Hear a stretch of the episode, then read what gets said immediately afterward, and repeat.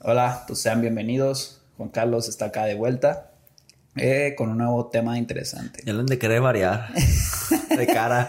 nah, güey, pues es que la para mí es más sencillo invitarte a ti cada 15 días y hablar de exclusivamente fitness que estar buscando diferentes personas porque a lo mejor tienen un punto de vista diferente, güey. Entonces, por eso lo hago contigo, por ejemplo, de vez en cuando meto otros temas. Deberíamos hacer una mesa de discusión un día. Estaría chido, güey. Invitar dos, tres más. Dime a quiénes y, lo hacemos para un capítulo y también buscar un espacio más adecuado porque aquí no vamos a caber todos. Sí, o sea, que es un tema deporte en general porque quizás yo creo que muchos han de ver que no son del fitness. Sí, sí, sí. Entonces se sientan sentir excluidos. Puede ser una de puro fitness, otra de puro deporte en general. Eh, Piensa en quiénes y lo hacemos, la neta estaría chido. Sí, sí, sí, tengo en mente quién. Igual lo hacemos ahí en tu gimnasio, ya pido el equipo y todo el show. Pero en el tema de esta ocasión, bueno, ¿recuerdas dónde, dónde te podemos encontrar? Eh, Instagram, Juan Carlos Iglesias. También pueden contactar vía mi gimnasio, Fit Evolution. Fit Evolution Colima en Instagram. Y pues ahí nos dedicamos a entrenamientos personales, entrenamientos para tu casa. Obviamente en función de objetivos. Eh, no quieras ponerte mamado subiendo y bajando escaleras. y planes nutricionales enfocados al deporte o la estética. Muy bien, pues el tema de esta semana, bueno, de estos 15 días que nos toca es, lo titulé así, Construyendo músculo, la importancia de la proteína en tu dieta. Creo que es un macronutriente que últimamente se le ha hecho mucha importancia. Pero para empezar, ¿para qué sirve la proteína y qué funciones tienes en el qué es y para qué funciones tiene en el cuerpo? Fíjate que es una buena pregunta, aunque es una básica de todos. Ah, pues para ganar músculo, pero... Es que con eso mucha gente se queda, pero va más allá. Sí, eh, eh, es el problema de pues no ser experto, ¿ah? O sea... Qué cosa que no está mal. Ajá, no está mal, no está mal, pero sí tenemos que estar conscientes de que hay mucho más allá, porque si fuese así como que músculo, pues entonces para que hay toda una carrera de deporte, para que hay toda una carrera de, nutrición, ¿verdad? Eh, normalmente la gente siempre cuando escucha proteína asocia a masa muscular, ¿no? Si bien eh, yo creo que es el tejido que gramo a gramo es el que mayor proteína, este, estructuras proteicas tiene, no quiere decir que es el único que, está. Al fin y al cabo, la proteína, pues no es más que un macronutriente que se compone de aminoácidos, ¿no? Que son este, partículas nitrogenadas. Esa es su, su característica. Eh, y en el músculo, pues cumple muchas funciones. Hay proteínas contráctiles, que son propiamente las que, llevan a cabo esta función de contracción, de que el músculo se pueda contraer o se relaje. Y, pero hay muchos otros tipos de proteínas, por ejemplo, proteínas citoesqueléticas, ¿no? Que eh, las células tienen un citoesqueleto, que es lo que ayuda a mantener la forma de la célula y son proteínas. Eh, para crear estructuras en general, uñas, pelo, no todo lo que es colágeno, o sea, el colágeno es una proteína como tal. Piel. Piel, todo, todo. Eh, incluso, si bien a la parte endocrina se la asociamos a las hormonas, pues también las proteínas tienen funciones de señalización endocrina, parácrina y autócrina, ¿no? A través de las miocinas.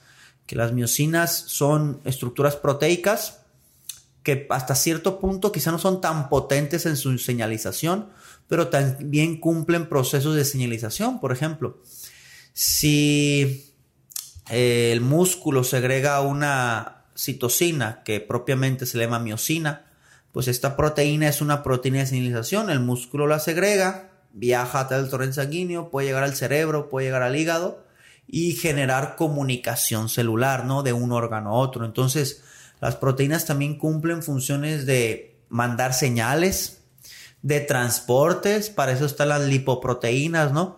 Que son proteínas con otras estructuras que cumplen funciones de transporte. Entonces, técnicamente es la base de nuestro cuerpo, la base, literalmente, y no nomás a, a nivel muscular, sino a nivel estructural. Todos nuestros tejidos tienen una estructura mientras tenga una estructura, van a depender en mayor o menor medida de las proteínas. Haciendo un resumen más sencillo de lo que Juan Carlos dijo, que está muy correcto, es, va a ser construcción y reparación de tejidos.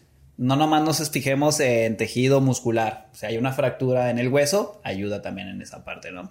Transporte de nutrientes, que son las lipoproteínas, que es una molécula que va dejando durante todo el cuerpo todo lo que necesitamos en la circunstancia que necesitamos en la zona donde lo necesitemos. Producción de enzimas y de hormonas, que también es, parte importante. El sistema inmune también juega un papel importante en esa parte. Eh, y también puede tener una función como energética, que no es la prioritaria del cuerpo, pero sí se puede utilizar como energía. el cuerpo lo último que va a buscar es utilizar las proteínas como fuente de energía, pero se da. Y, y, la razón que dices que es la última, porque al crear tejido, pues buscar energía a partir de tu propio tejido es carcomerte. Es como rascar tu propio músculo, rascar tu propia piel y sacar energía, entonces destruirte. Por eso siempre, siempre procurará dejarlo en último lugar. Perdón, acabo de comer. siempre y cuando este, no haya un exceso, una hipertrofia, ¿no? Que eso también lo podríamos discutir. ¿Cuándo es más factible que entre como energía o no? Y creo que por último también parte del transporte es en la producción energética, ¿no? Por ejemplo, todos esos canales, canales iónicos, canales cotransporte, cotransportadores, eh, cuando consumes carbohidratos y esos carbohidratos tienen que atravesar del intestino a la parte sanguínea, la parte luminal, este, pues ¿quién los deja pasar? Pues son canales, o sea, sí es literalmente como un agujerito, no un túnel, un canal entre célula y célula o un tejido y están hechos y son proteínas, entonces técnicamente todo funciona a través de las proteínas. Sí, es correcto. Y ahorita que hablas eso de carcomerte a tú mismo es algo que le tienen mucho miedo, que es el catabolismo. Ay, no, no hay que catabolizar. No, hay que catabolizar, pero hay que mantener el anabolismo por encima del catabolismo, que es lo importante, ¿no? Porque sí, muchas veces de, ay, catabolizar, no mames, está mal, hay que comer cada tres horas. Bien, ya que vemos qué es y cuáles son sus funciones, ¿Por qué es importante en el fitness? Englobamos en el fitness para construir masa muscular o al momento de perder grasa, que también son muy importantes. ¿Por qué son importantes? Pues mira, primero podremos eh, intervenir con el hecho de todos los procesos que dije, que dijimos, de estructura, de transporte, de un transporte no sanguíneo, sino de célula interior, exterior de la célula, señalización, pues cuando alguien hace ejercicio, independientemente si es fitness o es correr o es nadar, todos esos procesos ni tienen a la alza. O sea, todos, todos, todos. ¿Por qué? Porque se ocupa mayor señalización. Como tú tienes un esfuerzo físico, pues van a la alza la producción de miocinas, el desgaste muscular va a la alza, el transporte de nutrientes va a la alza, e incluso si entras en un estado de catabolismo, también va a la alza. Entonces, definitivamente, sea fitness o no sea fitness, tendremos que comenzar que un desgaste físico mayor implica una necesidad mayor de proteína. Ahora, específicamente el fitness, haciendo relación a algo estético, pues lo que buscamos en la estética es el crecimiento muscular. Ya no estamos fijando que si hay mayor transporte de nutrientes, que si hay mayor energía a partir de eh, proteínas, que si tengo un pelo más este, grueso, uñas más gruesas, ¿no? Que podría ser un cofactor de una mala nutrición en el fitness. Sí, sí, sí. Dietas muy mal hechas, la gente se le empieza a caer pelo, las uñas empiezan a volver quebradizas, que son síntomas de desnutrición, ¿no? La piel seca. Piel seca. Entonces, hablando en cuestión de fitness, pues el mayor tejido dañado y el mayor tejido que necesita reparación va a ser el músculo, por lo cual una ingesta mayor de proteínas te beneficiará en funciones de crecimiento muscular, que será la hipertrofia muscular. Correcto. Ahora sí que es, bueno, en mi caso, creo que también es el tuyo, que cuando a la hora que cuadramos una dieta, aseguramos las proteínas y de ahí grasas y carbohidratos, ¿no? Entonces sí tiene una importancia en, este papel. Ahora, en, en, cuanto a la construcción y reparación muscular, ¿qué papel juegan las proteínas? ¿Cómo se lleva a cabo este proceso? Ya digo, ya cuando entrenamos y todo este show. Pues ahora sí, a grandes rasgos, que hay muchísimos más procesos, ¿no? Pero uno de esos, en el cual entraré la explicación proteica, son los daños, ¿no? Los microdaños a nivel estructural. Eh, en el músculo, la unidad funcional, ¿a qué voy? Podremos decir que es la, el mínimo, la mínima estructura que le podríamos llamar funcional para que haya una contracción muscular sería el sarcómero. El sarcómero está compuesto de una red de proteínas bien estructuradas que generan una contracción. este sarcómero reproducido millones de veces a lo largo de todo el músculo, pues es como una especie de la unión hace la fuerza. Todos los sarcómeros contra al mismo tiempo, pues generan la fuerza eh, que genera un, vaya la redundancia, un músculo en particular. Estos sarcómeros o esta unidad funcional suele tener daños con el ejercicio y no hablo únicamente de las pesas, el ejercicio en general. Estos daños pues es como cualquier otro daño, cuando tú te golpeas, un traumatismo, es un daño, se, daña la, parte muscular, se genera inflamación, que esa es una de las razones por las cuales hay agujetas o el dolor tardío, ¿no? Este, la, que aporreamiento. Entonces, este daño ocupa repararse. ¿Cómo lo reparas? Pues teniendo, trayendo más material. Es como si se cuartea una de tus paredes. Bueno, que es, es tabla roca, no hay mucho bronca aquí. Bueno, en esta vez que tembló, se dañaron estructuras. Sí, los ladrillos. este. Entonces necesitas que traer más ladrillos para reemplazar los ladrillos dañados y, hacer crecer, ¿no? Entonces, en ese sentido, el fitness requiere de mucha más proteína que otro deporte. ¿Por qué? Porque el daño es mucho mayor, porque es un daño muscular específico. Hacemos puro mus, puro bíceps, machacamos el bíceps tiene un daño muy importante frente a solo quizás lanzar el balón. Entonces requieres mayor proteínas únicamente por la compensación en función del daño. Si el daño hubiera sido menor, pues la cantidad de proteínas sería menor.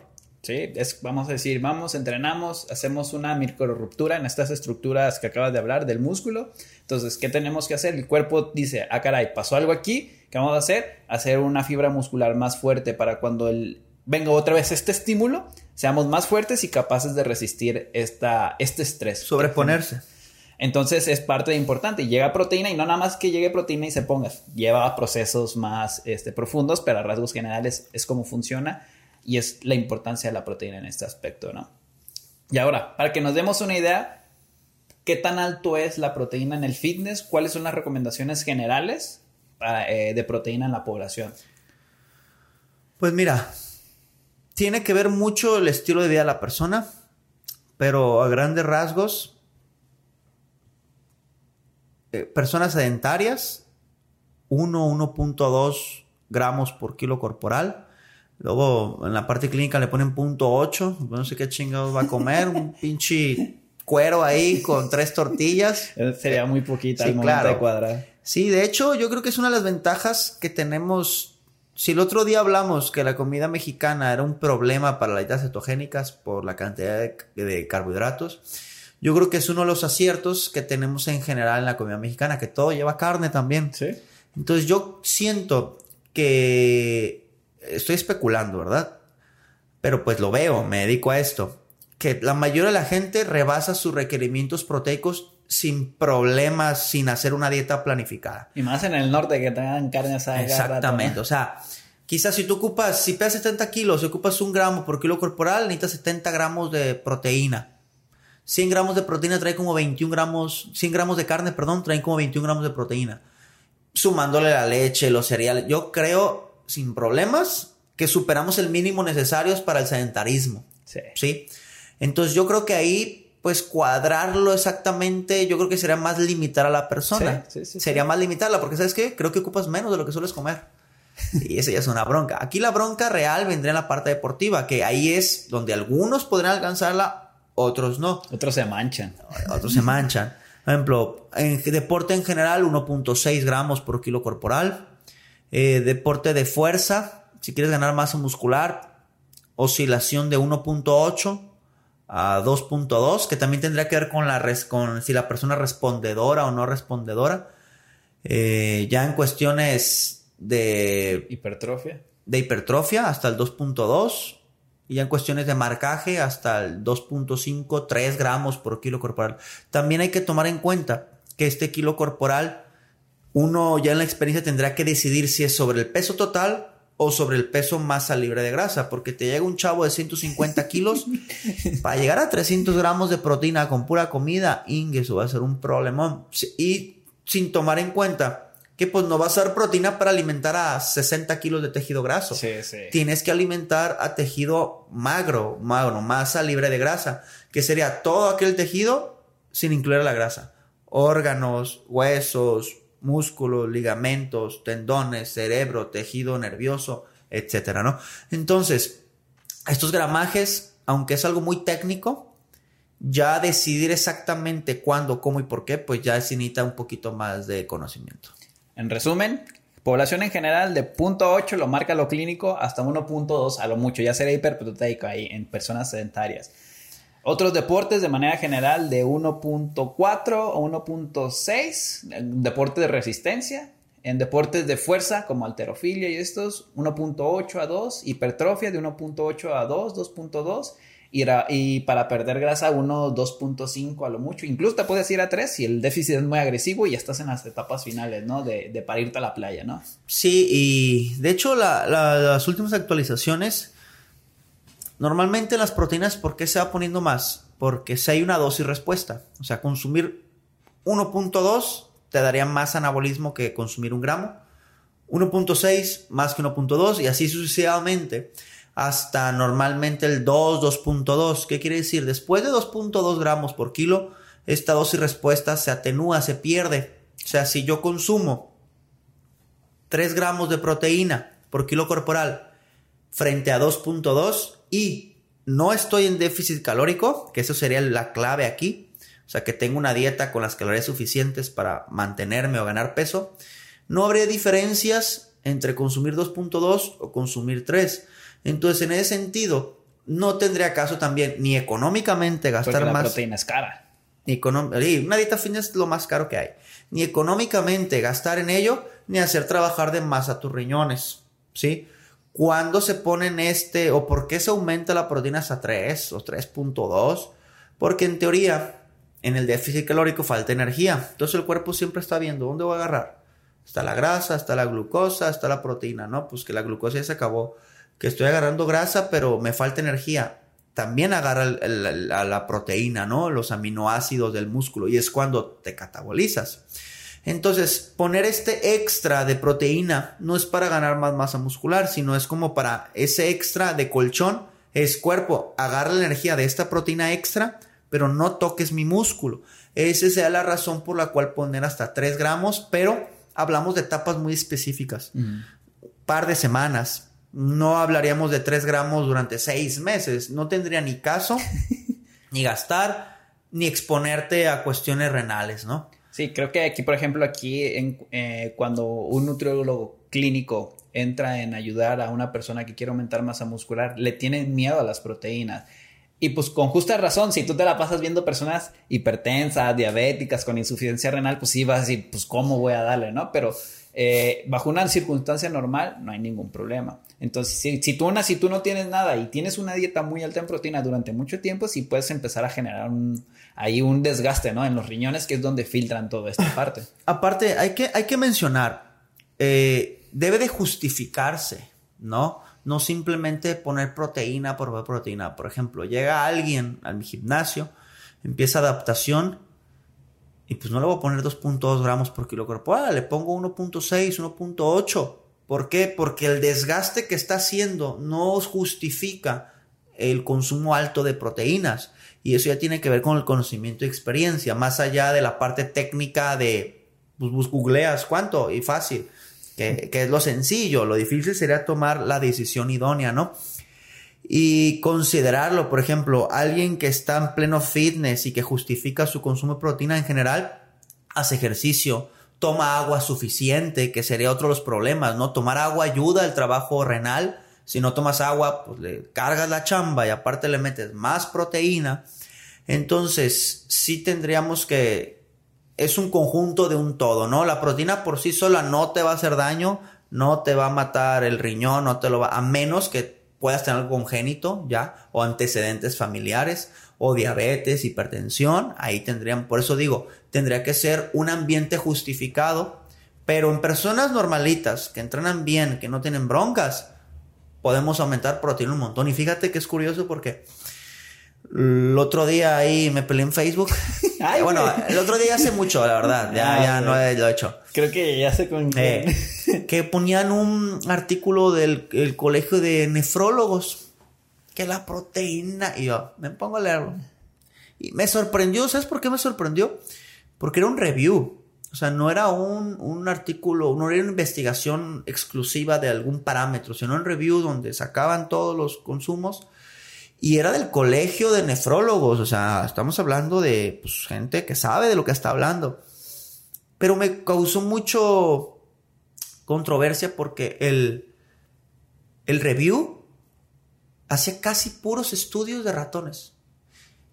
Y si bien es uno de los pasos para hacer investigación, si tú ya sacas un review para personas, pues tendrías que poner en contexto a las personas. Es una, dos. La mayoría de los estudios que se analizaban en el review eran inconcluyentes. ¿Qué quiere decir? Ni siquiera eran tajantes en decir que la proteína hacía daño. Entonces, desde el punto de vista científico, muy carente ese artículo. Y no, y no creo que pueda dudar de los conocimientos de los escritores, porque pues por algo escriben y por algo fue aprobado. Pero desde el punto de vista científico, de analizar un artículo científico, muy carente, la verdad. En cambio, justo esa vez me puse a buscar artículos. Hay artículos en el fitness que no hay problema con la proteína y está situado en consumos de personas. Y volvemos a lo que, con lo que abrimos el parámetro, ¿no? Si la proteína fuera tan dañina, habría una pandemia renal en México. La gente sedentaria es obesa y se chinga el doble de proteína al día de lo que necesita en funciones características. Y no las veo muriéndose del riñón. Claro que habrá sus excepciones, claro está, pero no es la norma. Entonces técnicamente la proteína es, como el pitbull de los, de los perros, ¿no? Le tienen miedo por ser proteína. No, si, si la persona cumple con características ambientales, eh, eh, antecedentes de familia, bueno, hay que cuidarlo. Pero fuera de ahí, la verdad es que sin broncas. Sí, generalmente cuando una persona llega a ser un paciente renal que ya tiene un daño, es porque primero tuvo hipertensión o diabetes y después llegó la otra, mal cuidado y durante mucho tiempo le estuvieron dando a la madre y llegan a esa insuficiencia renal por otras dos circunstancias que más que por las proteínas, ¿no? Que también a lo mejor abonaron, pero no fue como que la causa principal. Entonces sí es, sí es importante aclarar esa parte. Sí, exactamente. O sea, que alguien tenga problemas renales. Ahora sí que si algún médico nos ve, que nos desmienta. Pero que, que, que tenga problemas renales por la causa principal de un consumo de proteína excesivo, sería raro. Tendrá que consumir a madres de proteínas y que no tome agua y que sea sedentario, pero volvemos a lo mismo el factor no sea las proteínas en sí, sino sería un, un, bowl, un bowl, ¿no? De un conjunto de todos. Es como cuando culpan a la obesidad de las grasas, o los carbohidratos, o esto, o el sedentarismo, ¿no? Es un conjunto de factores que detonan una, una, condición, ¿no? Ahora, ¿por qué hablamos de que para aumentar masa muscular necesitamos de 1.8 a 2 gramos por kilogramo de peso a 2.2 a lo mucho? Pero cuando estamos en déficit, nos podemos ir hasta un 2.5 creo que se tendría la idea de que cuando quieres aumentar masa muscular vas a tener más que cuando vas a definir tendrías menos, ¿no? ¿Sí me va a entender? Sí. ¿Por qué pasa esto? Sí, que sería parecido a los carbohidratos, ¿no? Que por qué se sacrifican, son los buenos o los malos, porque aquí se aumenta la proteína incluso cuando quieres perder grasa, en vez de que cuando quieres aumentar masa muscular. Sí, porque cuando estás en déficit calórico, eh, estás creando un ambiente de, de consumo energético a partir de tu cuerpo, ¿no? O sea, el catabolismo no es únicamente muscular, el catabolismo no es otra cosa más que una reacción química de la cual este, generas energía. ¿Sí? O sea, le quitas energía al cuerpo.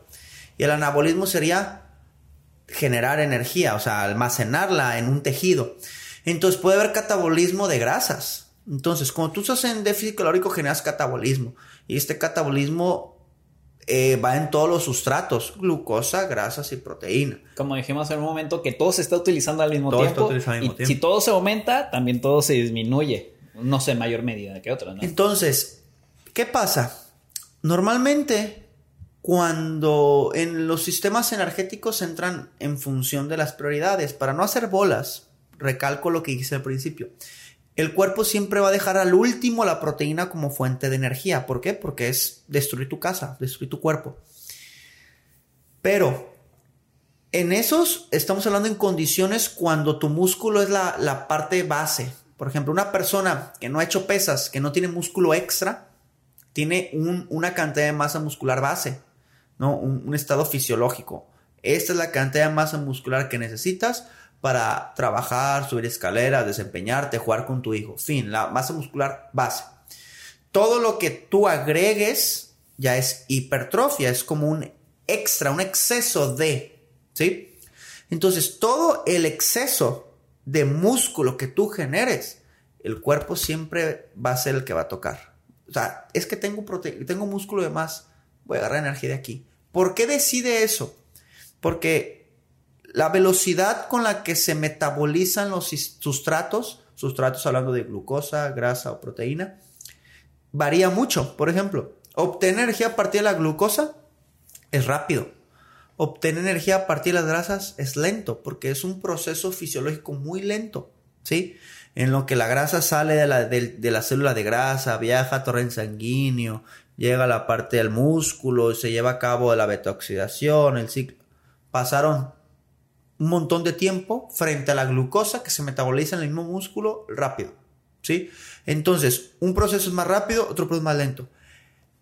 Las proteínas entran más o menos a la misma velocidad de la glucosa en obtener energía. Pero ya dijimos, si tienes el músculo base, no lo toca. Todo músculo extra sí lo va a tocar. ¿Qué pasa en un déficit calórico? En un déficit calórico, en teoría, la glucosa está baja.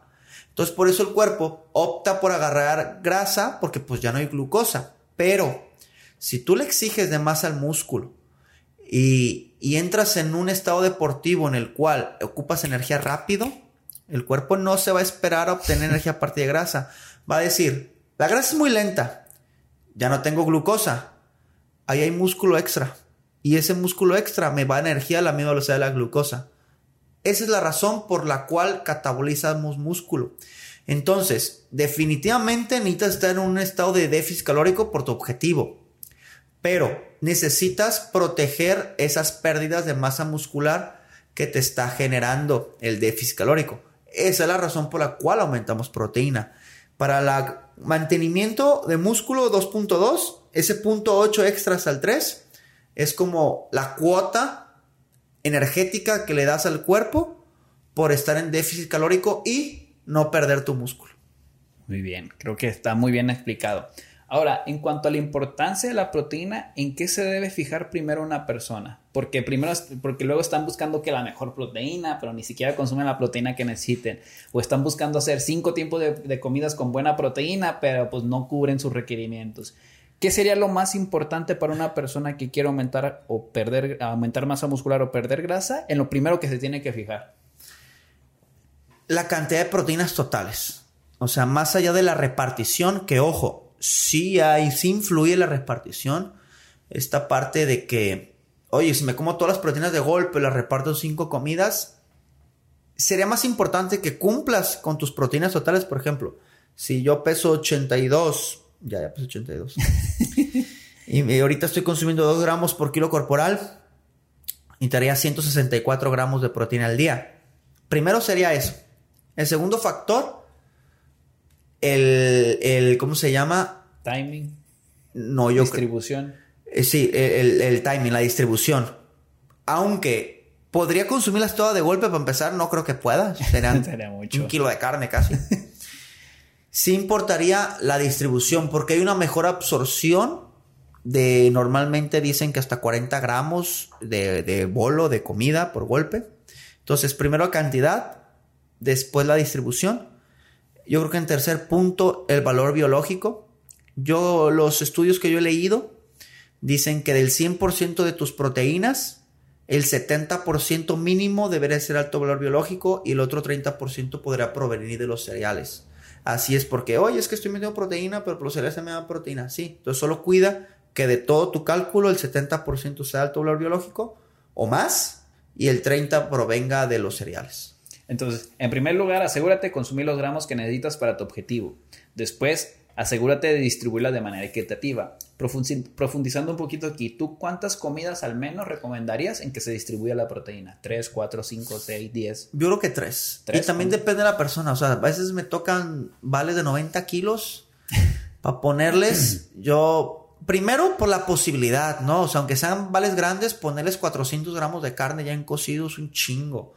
Entonces, ahí yo, a ver, lo puedo adoptar a tres, pero no creo que me lo cumplas. O sea, Pero si pudieran la posibilidad, yo digo que tres, con tres basta, Tres. lo básico. Yo también creo que con tres tiempos, que sea un desayuno, una comida una cena, y si hay una posibilidad, ya sea de que meta un yogur griego o un alimento así que no es tan alto, pero que sí meta como que una, o una proteína, si la está consumiendo y es adecuado para él, un cuarto tiempo no caería nada mal. Y sobre todo te voy a decir por qué es importante distribuirlo. Eh, así como hablamos el otro día del entrenamiento de por qué separarlo por dos horas, porque el anabolismo eh, muscular estaba a la alza hasta, hasta durante dos días, y cuando empezaba a bajar volvías al otro estímulo. En la proteína pasa lo mismo. Tú consumes proteína, generas un ambiente nitrogenado positivo, y, y este proceso anabólico está activado, por así decirlo, durante más o menos 5 o 7 horas. Después de 5 o 7 horas, el proceso anabólico que activa las proteínas va para abajo. Entonces, ¿cuál es el punto del fitness? Ganar la mayor masa muscular posible. Mientras todos los microambientes los tengas mejor controlados, si todo el tiempo tengo el cuerpo en anabolismo, sería mejor. Entonces, después de 5 horas, cuando empieza a bajar este pico anabólico, meterle otra ingesta proteica te haría volver a subir. ¿Y qué pasaría? De tus 24 horas del día, quizás, quizás estás 16 en forma anabólica. A diferencia de que si metes un solo pico, oye, pero son todas las proteínas de golpe, sí, pero el pico, pico anabólico es el mismo. 5 o 7 horas y va para abajo. Entonces, si cuidáramos detalles muy específicos, que serían detalles muy específicos ya para alguien muy avanzado, quizás para alguien principiante no habría tanta bronca, pero alguien muy avanzado que ya hizo todo lo básico, después de todo lo básico que implica, meter cosas muy específicas para poder seguir avanzando. Ese es el porqué, aparte de las cantidades grandes que comen, de los, de los por qué los culturistas tienen tantas comidas.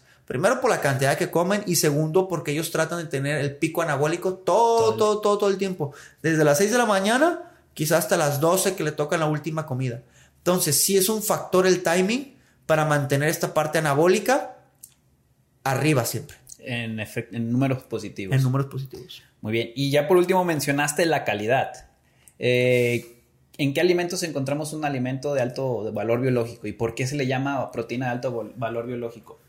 Pues para empezar, todos los de origen animal, ¿no? ¿Por qué? Eh, pues si ya lo has comentado, me imagino en otros podcasts, las proteínas son macronutrientes. Es como una pared, ¿no? Está construida de aminoácidos que son ladrillos.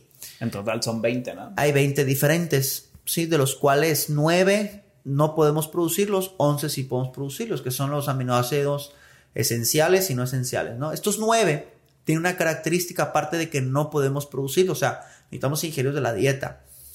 Eh, son los más anabólicos, entre ellos los que ya hablamos alguna vez en los suplementos, los de cadena ramificada, isoleucina, leucina, valina, y dentro de estos, la leucina es el más potente. Entonces, que sea alto valor biológico implica que tenga muchos aminoácidos de los cuales no puedes producir. Normalmente las proteínas de origen animal tienen muchos aminoácidos, pero de los que tú mismo puedes producir. Entonces, pues no le sacas mucho provecho, ¿sí?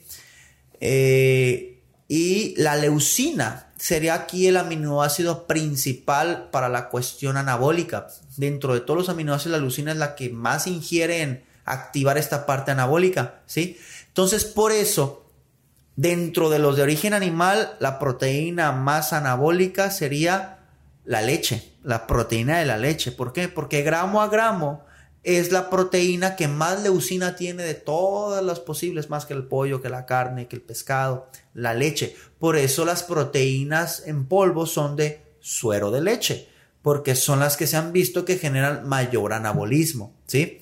Las demás proteínas que te dicen que la de carnívoro, la carne es mejor, que la de albúmina es mejor, no, definitivamente no es mejor, pero es una opción para las personas que no quieran consumir provenientes de lácteos o tengan problemas de, por la lactosa, ¿no? Entonces, he ahí la importancia de por qué consumir alimentos de origen animal, o más bien proteínas de alto valor biológico de origen animal, únicamente por la fisiología, que tiene la mayor cantidad de aminoácidos esenciales, entre ellos la cadena ramificada, entre ellos la leucina, y la leucina es el que más anabolismo genera por sí solo. Entonces, definitivamente por esto es 70-30 de alto valor biológico, 30 valor biológico. Otro alimento que también biológicamente en sus proteínas es muy bueno es el huevo, ¿no? Es muy completo también. Es eh, eh, lo que tiene la característica de la proteína del huevo es la biodisponibilidad para su absorción.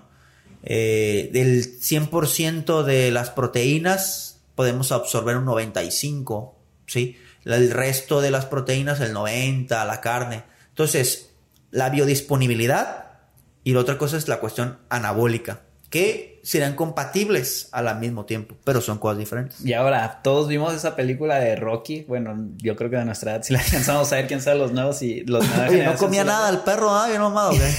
no, que se chingaban los huevos crudos, güey. Ah, y creo que es algo que es una tendencia que creo que ha ido bajando, pero todavía existe gente que se chinga los huevos crudos. ¿Tiene beneficio? Hay un chingo de gente que se chinga los huevos crudos. Al mentón, ¿no?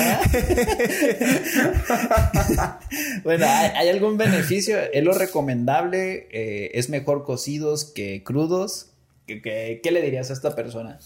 Pues definitivamente eh, tiene que ver con la biodisponibilidad, ¿no? La biodisponibilidad tiene que ver con la capacidad de que tu cuerpo pueda aprovechar el alimento o no lo pueda aprovechar.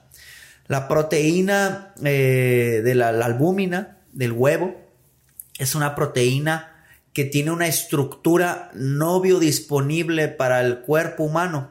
Sí, o sea, no la puedes absorber realmente. Cuando está cruda, necesita exponerse al menos a 70 grados centígrados, unos 5 minutillos, puede ser un huevo estrellado, este, para que esta estructura cambie, su cambio, su conformacional, y nosotros podamos absorberla. Entonces, si te estás tomando los huevos crudos por la cuestión proteica, definitivamente, perdón, no estás absorbiendo la proteína, necesitas exponerla a calor. Ahora, ¿es del todo malo? No, sin dejar de, dejando de lado la salmolenosis que te puede dar por la cagada de la gallina, dejando de lado eso, pues la yema tiene vitaminas y minerales que esas sí no ocupan exponerse al calor para aprovecharlo. Entonces, si te vas a chingar algo crudo, pues que sea la pura yema, aunque sea. ¿Sí? Eh, ahí sí, para mantener intactos vitaminas, minerales y quizás las claras las cosas o exponerlas a calor. Entonces, dejando de lado la, porque yo he comprado huevos, hasta con plumas me salen ahí todavía. Fíjate que se especula, que nunca me he puesto a revisar, pero viendo la lógica podría ser que las claras de Tetra Pak, al ser pasteurizadas, ya estuvieron expuestas a calor y en teoría ya tuvo un cambio conformacional esta proteína. Teóricamente suena lógico, pero les debería si, si, si, es, si es por ciento viable o no. Sí, porque cuando generalmente un huevo se expone a calor, cambia su estructura física. O sea, la química hace que cambie la física. Entonces, de ser baboso, eh, líquido, pues se hace un poquito más sólido y por ciertas reacciones que pasan. Entonces ahí sería que ver. Pues supuestamente la pasteurización sí rebasa los 70 grados, supuestamente, pero sigue siendo líquida, entonces no sé, la verdad. Estaría interesante. Porque una vez un, un, un, entrenado me dijo, oye, pues en el, en el licuado? Le dije, no. Oye, pero la pasteurizada ya pasó por proceso de calor. Y yo le dije, Híjole, carnal. Buena pues, pregunta. Pues, échale. La verdad, nunca, nunca, nunca me puse a investigar. Es la verdad. Yo le dije, ah, pues sí, te lo doy por buena. Pero aquí en el, podcast, el podcast no podría afirmarlo. Sí, estaría bueno buscar esa parte. Bien, entonces, la proteína siempre animal por encima de la vegetal, ¿no? Ya, luego sacamos otro tema para. Porque ahí van a ir los veganos a tirarnos. Saludos. y ahora, este, suplementos proteicos. ¿Cuándo utilizarlos? ¿Cuándo no? Digo, ya hablaste de que la proteína de suero de leche es de alto valor biológico, tiene una buena cantidad de leucina que a la hora de hacer hipertrofia o ciertas señalizaciones en el cuerpo es muy interesante. ¿Cuándo utilizarla? ¿Cuándo no? ¿Es mejor que la comida? ¿Es obligatoria? ¿Qué responderías a estas preguntas que son comunes? Pues mira, hay que comenzar con el hecho de que tomar proteína en polvo es como tomar leche. La gente es que es que ocupo proteína en polvo. A ver, ¿Por qué? No, pues, pues, no sé, quiero tomar. Tómate un vaso de leche. Ventajas. Pues que un vaso de leche tiene 7 gramos de proteína, medio litro 14 y un litro entero 28, aproximadamente lo que dice la etiqueta. Entonces, para obtener 28 gramos de proteína necesitarías un litro de leche entero. Y pues la scoop es un polvito chiquito que si no nos miente trae unos 25 gramos de proteína en poquita agua y ya, y ya, y igualaste casi la proteína de un litro de leche sin tener que chingarte un litro de leche. el tiempo, la velocidad, la practicidad, ¿no? Eso en un mundo ideal donde las proteínas, o sea, el polvo, sea 100% verídico. Entonces, esa sería la ventaja principal, ¿no? Pero magia no es, al fin y al cabo es un alimento que se volvió polvo, es como si el astronauta, ¿no? Que le deshidratan la comida y la no tiene nada de magia, sí, es una comida. Ahora, todo aquel alimento que sufre de un proceso siempre va a tener, en la mayoría de los casos, una desventaja. ¿Por qué? Por amaños del proceso. ¿Sí? Si todas las eh, industrias fueron 100% verídicas, pues no hay bronca. El proceso es que, el problema es que eh, los procesos de extracción del suero de leche, o sea, la proteína de la leche en general, es caro. Es muy caro. Yo lo estuve viendo con un conocido que quería hacer proteína. Y yo le preguntaba, oye, ¿cuánto te cuesta? Mira, neta es bien caro. Si yo quiero sacar una proteína al mercado, necesito venderla mínimo en 1500. Y de esto estoy hablando hace tres años. ahorita. Entonces, ¿a qué voy? Si quieres ser ético en tu producto, tienes que venderlo caro. Porque es un proceso caro. He aquí el principal problema de las proteínas en polvo. Como es el suplemento más vendido, es el suplemento más amañado. O de los más. Porque luego están los quemadores de grasa, etc. Entonces, hay una controversia muy grande entre que la ciencia dice que la proteína en polvo funciona, sí, siempre y cuando sea verídico y, fiable el producto. Es el mayor problema, la fiabilidad. Entonces, si un producto ya te, si una proteína te costó barata, el productor le ganó y dos intermediarios o uno pone ya le ganó y a ti te cuesta barata, pues solo con el puro precio tendríamos que dudar de la veracidad. Puede ser que tenga proteína, pero los 25 gramos que dicen trae 10. ¿Cómo lo sabes? Pues abres el pinche frasco y cómo chingados vas a ver. Tendrás que mandar a hacer una prueba, ¿no? Por ejemplo, yo acabo de comprar una proteína. ¿Por qué? Porque mis cantidades proteicas ahorita no las estoy llegando con la comida. Entonces, consumo proteína en polvo, pero soy consciente de ese sesgo, de esa parte de proteína que nos pueden robar. Entonces yo no contabilizo el scoop, el scoop, eh, con los veintitantos gramos, yo lo considero como 15 gramos. Ah, ok. Sí, sí, soy bastante desconfiado. Entonces planifico sobre 15 gramos del scoop como tal, que eso tendría que ver ya con, la, con el manejo y tu conocimiento, ¿no? Y es bien curioso porque diario que voy a GNC o a este tipo de, ya hicimos propaganda, a este lugares de venta, pues siempre no falta el vendedor que te dice, mira, esta tiene todo esto, esto, esto. Y yo así, no, pues estoy viendo algo. No, pero mira, esta está mejor. Y yo así, carnal, ¿cómo te explico? Este, no, está bien, ¿ah? pero, ¿a qué voy? Si tu vendedor te dice todo lo que trae la etiqueta, definitivamente no tiene idea de qué está hablando. O sea, reproducir las palabras de lo que trae la etiqueta es lo más absurdo que podría escuchar en tu vendedor. No es juicioso y no tiene idea de cómo ser juicioso con la etiqueta. Pues sí, pues la etiqueta dice eso pues porque quiere venderlo. Y si tú estás reproduciendo y le crees fielmente a todo lo que dice, definitivamente te falta mucho en el ámbito de suplementos. Y, y por ejemplo, aquí cabe resaltar que muchas personas ven que el suplemento de proteína como un extra y no realmente la proteína se va a adaptar a los requerimientos que tú tienes este, diarios. Si yo necesito 200 gramos de proteína, puedo cubrirlo con pura alimentación, pero si yo incorporo una proteína, tomando en cuenta que sea verídica y que te aporte 20 gramos, pues yo voy a tomar 180 en alimentos y, 20. y el 20 restante va a venir dentro de, de la proteína. Sí, es importante eso que has de decir, ¿no? Porque la gente lo ve como un extra. Sí, sí, sí, es como un plus. Yo ya te di tu dieta, ya está cuadrada sin suplementos. Oye, ¿y si tomo proteína? A ver, carnal, no, ya está ya, ya, ya hice el trabajo, no mames, no lo voy a cambiar. sí, entonces sí es importante eso, ¿no? Porque, oye, es proteína, no, pero depende de tu objetivo. Si tu objetivo es bajar, estás descuadrando las calorías. Entonces, si no puedes meter proteína o no deberías meter proteína simplemente como un plus, ah, siempre me va a dar extra, siempre me va a dar un beneficio, no. Puede ser que en ciertos contextos no te convenga. Ahora sí que cuando regresamos a lo de que a partir de 2.2 gramos por kilogramo de peso ya no hay un beneficio, ahora sí que hay más no es mejor. Entonces hay que entender esa parte y se debe de contabilizar dentro de los requerimientos diarios que tienes, ¿no? Ahora, ¿sí, ¿es indispensable o no la proteína? No, yo creo que dentro del resumen de lo que vamos a hablar podremos tocar ese punto de indispensable. Pros, si tienes mucha comida y no puedes llegar a esas cantidades de carne, proteína en polvo. Siempre y cuando siendo precavidos, ¿no? Con la marca y la cantidad. Eh, ¿Sabes qué? Yo como eh, eh, preparador físico necesito que consumas proteína a las 12 del día. Un atún. Oye, no puedo, tengo trabajo. Proteína en polvo. ¿Sabes que soy vegano? No llego a los requerimientos. Proteína en polvo. O sea, esos serían las, los momentos en los cuales meter proteína en polvo. Serían las ventajas, la practicidad de cumplir con tus requerimientos y necesidades. Cuestiones neutras no es mejor, no es peor que una comida, no es, lo mismo que leche, está al mismo nivel. Desventajas, amaños.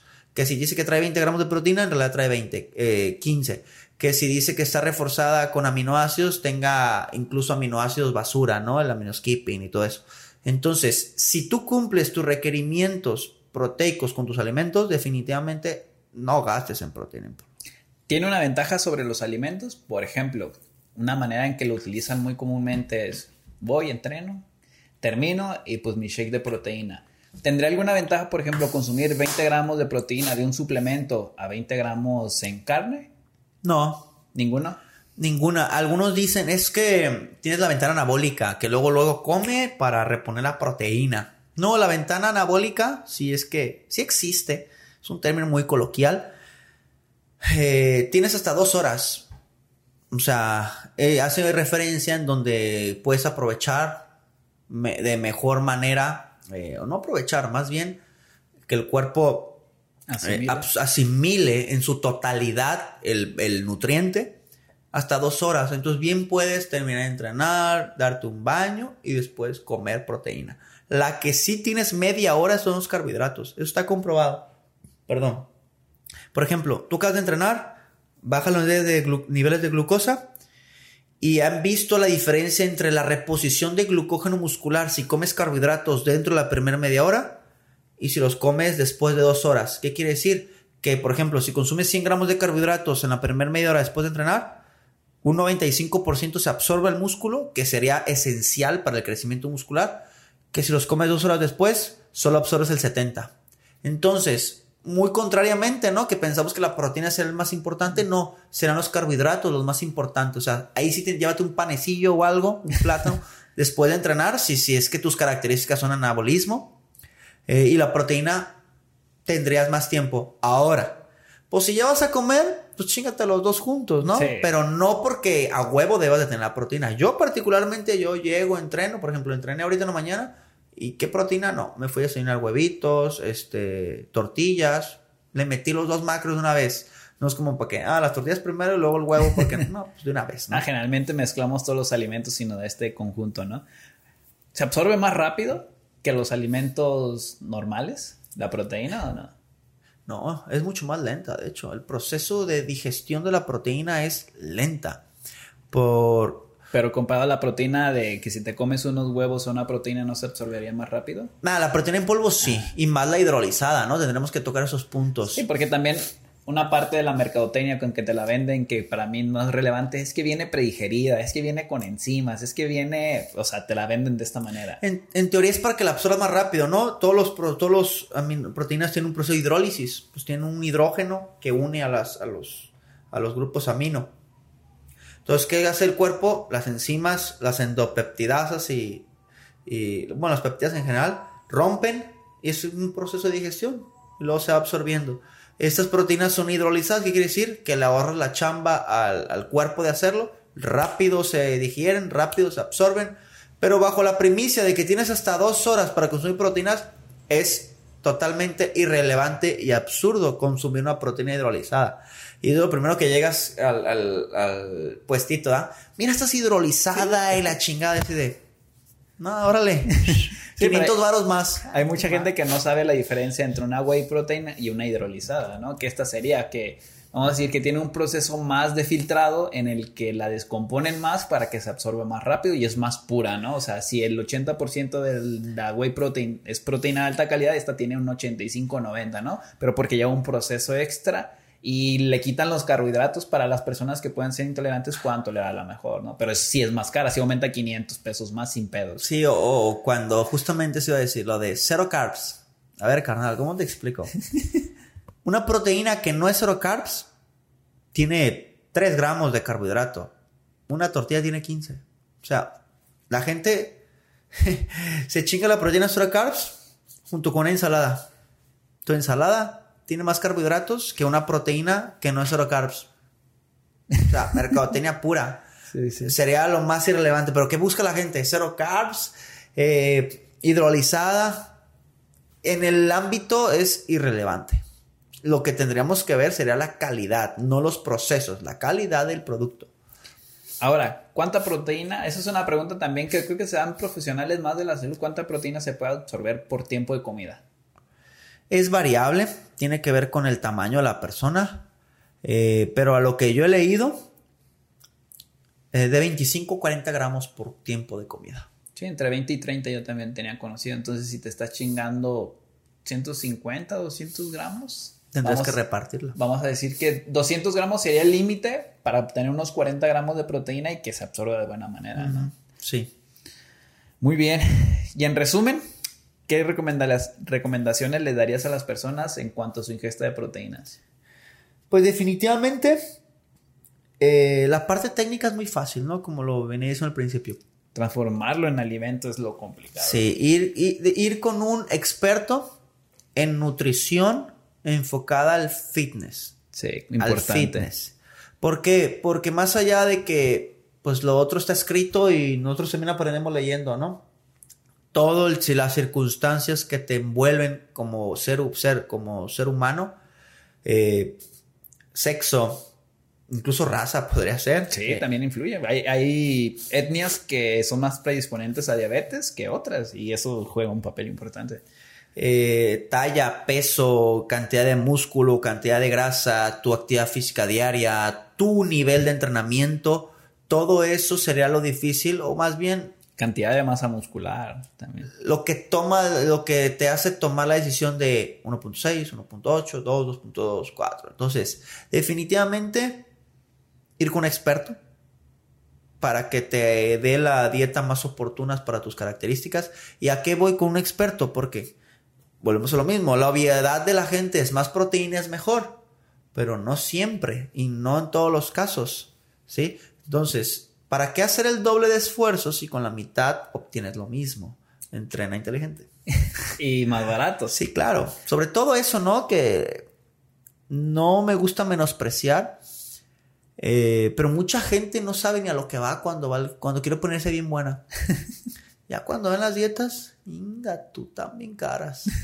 Yo le digo, a ver, si tienes bronca, dímelo y tratamos de modificar lo más que se pueda, pero, pero una cosa es lo que necesitas y otra cosa es lo que se te acomoda más. No puede que se te, que, que se te acomode algo con bien poquita carne pero ya no cumpliría con tu necesidad. Entonces definitivamente entrar al mundo fitness es caro, necesitas estar dispuesto a, consumir, este, a gastar, en a gastar alimentos y también hacer una evaluación porque yo hace tiempo que no la hago, pero en su momento lo hice. Las scoops que tiene el, el, polvo, el, el bote, ¿cuántos gramos de proteína te da frente al kilo de carne? técnicamente te viene saliendo lo mismo. Ahorita yo creo que sale más caro la proteína en polvo que la carne. Yo creo, ni tenemos el análisis. Pero también ese sería otro factor. ¿Sabes qué? Me sale más barato la carne. Pues ese sería un factor por el cual no toma proteína. La pura, la pura parte económica, así de fácil. Entonces, desde ahí tendremos que adecuar todas esas cosas, ¿no? Entonces, ve con un profesional a que te adecue los gramos de proteína si tienes una dieta de cinco tiempos y en los cinco tiempos tienes 250 gramos, de 200 gramos o 150 gramos en cinco tiempos para arriba, ve con, una, ve con otra persona porque te vas a ahorrar mucho dinero en comida, güey. Y ahorita el vato pesa 300 kilos. Ay. Ni los Mister Olympia marcadísimos. El Hulk de la India, ¿verdad? Como 150 kilos están marcados, güey. Pero estás de acuerdo que si tienen cinco tiempos con 150 gramos de comida por tiempo, es demasiada proteína, están gastando mucho, están cargando los riñones, pueden abaratar mucho esa, esa dieta, ¿no? Sí, definitivamente hay que considerar esas cosas, ¿no? Y si uno de esos profesionales eres tú, ¿dónde te encontramos? Recuérdanos. Que, que pongas 200 y yo pongo 200 por comida. Ay, pero en tres tiempos es diferente en cinco, güey. Y cinco scoops de proteína y un litro de leche. A mí me han llegado personas con cinco tiempos de comida donde en cuatro tienen 250 gramos de proteína y dos scoops de whey protein Y me hice el cálculo de cuántos gramos y eran como 3.5 gramos por kilogramo de Sí, peso. claro, y tenemos que considerar que las verduras tienen proteínas, que los cereales tienen proteínas, que las almendras, las nueces tienen proteínas, que el aguacate tiene proteína. Entonces, no nomás tendremos que centrarnos en la carne, en la carne, en la parte cárnica, sino también en el resto de proteínas, ¿no? Sí, definitivamente. Yo sí me he topado con dietas que, oye, es que me la dio tal. Y ya las analizo y una vez y media la tarea de ver cuántos gramos de proteína le estaba aportando. Era como 3.5. Y dije, güey, la neta es demasiada proteína, no necesitas tanto. O sea, Tienes un mes de vida. estás orinando caro, güey. Estás orinando caro y arriesgando un, Miren, un poquito tu salud. una- Aunque también no duran mucho esas personas con esas dietas. vida, vivas. Sencillo, si empiezan a orinar con mucha espuma, quiere decir que hay un alto consumo proteico. Ah, ese es un buen dato, ¿eh? Mucha. Aunque también podría ser, si es diabético, también. sí, sí, peor, te vas a morir, pero. pero sí, eso sería un buen dato. Muy bien, pues vayan con un profesional. Eh, recuerden que siempre lo más importante es adecuarlo al contexto de todas las personas. Pueden encontrar ahí en Juan Carlos en Instagram, en su gimnasio que está aquí por Beca Ranza. ¿Cuál es la? Beca Ranza 1290. Fit Evolution. Fit Evolution. Este, si no, también pueden venir conmigo aquí en mis redes sociales. Conmigo mejor. un mensaje. Pues ya ustedes decidirán. Pero pues ahí tiene. O si no, pues con alguien más que, que realmente sepa del tema y que los pueda llevar de la mejor manera, tratando de ahorrar dinero en cuanto a la proteína, que es muy costosa, ¿no? Entonces, ¿algo más por agregar? Nada, pues justamente eso, ¿no? Eh, considerar que una dieta fitness es cara. ¿Por qué? Porque la base de la dieta fitness es la proteína. Y es lo más caro de la cuestión alimenticia. Sí, es correcto. ¿eh? Entonces, todo por mi parte. Si les gusta el contenido, denle like, suscríbanse y pues nos vemos en la próxima.